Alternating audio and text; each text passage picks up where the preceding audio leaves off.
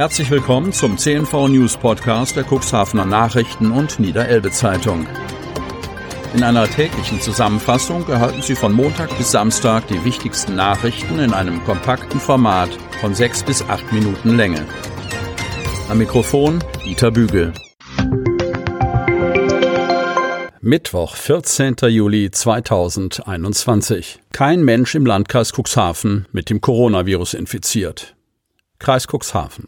Der Inzidenzwert für den Kreis Cuxhaven bleibt bei Null. Im gesamten Cuxland ist derzeit kein Mensch akut mit dem Coronavirus infiziert. Das geht aus dem Landkreis Lagebericht von Dienstag hervor. Durch zwei weitere überstandene Infektionen gelten sämtliche ehemals infizierte Personen als genesen. Hinzu kommen 173 Todesfälle im Zusammenhang mit einer Infektion. Der Inzidenzwert für die Neuinfektionen pro sieben Tage und 100.000 Einwohner liegt weiter unverändert bei 0,0. Auch am Dienstag meldete der Landkreis keine neuen bestätigten Corona-Fälle. Kommunen geben Kaufangebot für Krankenhaus ab. Otterndorf. Der Landkreis Cuxhaven und die Samtgemeinde Landhadeln haben gemeinsam ein Kaufangebot für das insolvente Otterndorfer Krankenhaus abgegeben. Ob die Kommunen den Zuschlag mit ihrem Bieterangebot erhalten, steht aber noch nicht fest. Von Wiebke Kramp. Otterndorf. Der Sekt ist schon kaltgestellt, aber die Korken knallen erst, wenn das insolvente Krankenhaus Landhadeln tatsächlich gerettet ist. Betriebsratsvorsitzende Christina Richard steckt voller Zuversicht, bald auf eine gute Zukunft der Klinik in Otterndorf anstoßen zu können. Und diese Hoffnung rückt dank politischer Entscheidungen näher. Montagnachmittag und Abend verfolgte die langjährige Betriebsratsvorsitzende gemeinsam mit den Kolleginnen die öffentlichen Sitzungen des Kreistages und des Samtgemeinderates. Sichtlich erfreut nahmen die Klinikkräfte das klare, jeweils einstimmige Bekenntnis von Politik und Verwaltungsspitzen zur Kenntnis, dass ihr Krankenhaus wieder unters kommunale Dach geraten soll. Kreis und Samtgemeinde haben sich dafür ausgesprochen, für das Krankenhaus ein Bieterangebot beim Insolvenzverwalter abzugeben. Wie hoch das Angebot der Kommune allerdings ausfällt, darüber herrscht noch Stillschweigen. Gegenwärtig sehen die Pläne des Landkreises vor, das insolvente Krankenhaus als kommunale GmbH zu 100 Prozent zu übernehmen. Als Zeitpunkt wird der 1. Oktober angepeilt. Mit der Samtgemeinde Landhadeln muss noch geklärt werden, wie viele Anteile sie übernimmt. Bis zu 33 Prozent stehen im Raum. Ob es allerdings tatsächlich zu einer Übernahme kommen kann, liegt in den Händen des Insolvenzverwalters und des Gläubigerausschusses sowie den ihnen vorliegenden anderen Angeboten. Die für Kreis und Samtgemeinde gefertigte Prognose sieht vor, dass die Klinik noch bis 2025 negative Betriebsergebnisse erzielt und erst bei erforderlichen Mehrleistungen nach drei Jahren Abschlagzahlungen durch die Krankenkassen erfolgen können. Der Wirtschaftsprüfer ging ins Detail. Es müsse zu einer deutlichen Leistungsausweitung kommen. Er zog die Jahre 2015, 2016 als Messlatte heran, später sei es zum Leistungsabfall gekommen. Bereits 2022 müsse das gute Leistungsniveau wieder erreicht werden, denn erst nach drei Jahren würden Krankenkassen dies durch entsprechende Zahlungen honorieren. Daher seien schwarze Zahlen erst ab 2025 möglich.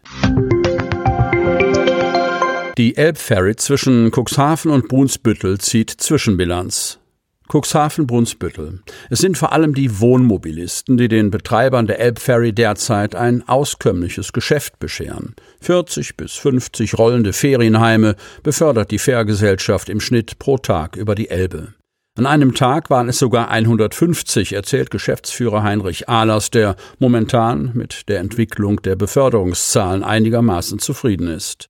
Wir sind saisonmäßig im Plan. Natürlich könnte es noch besser laufen, aber wir leiden nach wie vor an den Folgen der Corona-Einschränkungen, erklärte Ahlers am Dienstag auf Nachfrage. Deshalb hoffen die Fährbetreiber auf die Zahlung von Corona-Ausfallgeld für die Zeit nach Ostern.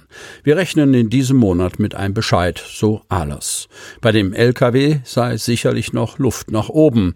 Bisher sei die Fähre aber noch immer groß genug gewesen. Wir mussten bisher niemanden stehen lassen, so Ahlers. Im Juni lag Zahl der beförderten Lastwagen bei 1500. Im Juli könnte eine ähnliche Größenordnung erreicht werden. Für den August erhofft sich Ahlers eine Steigerung um etwa ein Viertel. Dann rechnet er mit 2000 Lkw infolge einer Wiederbelebung, insbesondere im Bereich der Gastronomie, was zu mehr Transporten, zum Beispiel in der Fischbranche, führen dürfte, so die Kalkulation. Natürlich sind wir in regelmäßigen Diskussionen mit den Gesellschaftern. Entscheidend wird am Ende sein, ob es gelingt, bei den Lkw-Beförderungen zuzulegen, sagt Ahler. Zurzeit werden 50 bis 60 Lkw täglich auf der Fähre befördert. Unser Ziel sind 100. Das wollen wir erreichen, um gut über die tourismusschwache Jahreszeit zu kommen. Impfinteresse im Kreis Cuxhaven nur noch gering. Cuxhaven. Kürzlich erklärte das Robert Koch Institut, dass mindestens 85 Prozent der 12 bis 59-Jährigen vollständig geimpft sein müssen, um die hoch ansteckende Delta-Variante in Schach zu halten. Doch während andere mit Freibier locken, tut sich der Landkreis schwer, seinen Einwohnern die Impfungen schmackhaft zu machen. Aktuell haben ungefähr die Hälfte der Deutschen ihre Erstimpfung erhalten. Rund 39 Prozent sind vollständig geimpft. Das ist laut RKI weit entfernt von der notwendigen Zahl, um eine vierte Corona-Welle im Herbst zu vermeiden. Folglich müssen künftig mehr Deutsche die Ärmel hochkrempeln. Auch im Landkreis Cuxhaven ist das nicht anders. Gerade mal gut die Hälfte der Einwohner hat eine Erstimpfung erhalten, jeder fünfte im Landkreis ist vollständig geimpft. Dazu kommt, das Interesse an dem kleinen Peaks ist gering. Es werden täglich bis zu 50 Impftermine nicht wahrgenommen, bestätigt Landkreissprecherin Stefanie Bachmann. Welche Gründe es dafür gibt, werde nicht erfasst. Derzeit gibt es ungefähr 1200 freie Termine für Erstimpfungen, fährt Bachmann fort. Unter anderem sind dabei 54 Impfungen mit dem Stoff Moderna in den nächsten fünf Tagen sofort buchbar. Der Landkreis bietet Ende Juli eine Sonderaktion an. Die Besonderheit ist, dass man an diesen Tagen für die Erstimpfung keinen Termin benötigt, erklärt Bachmann. An verschiedenen Aktionstagen zwischen dem 26. und 29. Juli stehen insgesamt 246 Johnson Johnson Vakzine für Spontanimpfungen bereit, 520 Ampullen BioNTech und 400 von AstraZeneca. Wie viele Personen an der Sonderimpfaktion teilnehmen, bleibe laut Bachmann abzuwarten. Am kommenden Sonntag gebe es dazu eine Impfaktion speziell für die Jüngeren. 150 Kinder und Jugendliche im Alter zwischen 12 und 17 Jahren haben die Möglichkeit, sich impfen zu lassen, heißt es in der Pressemitteilung. Genutzt wird BioNTech. Sie hörten den Podcast der CNV Medien, Redaktionsleitung Ulrich Rode und Christoph Käfer.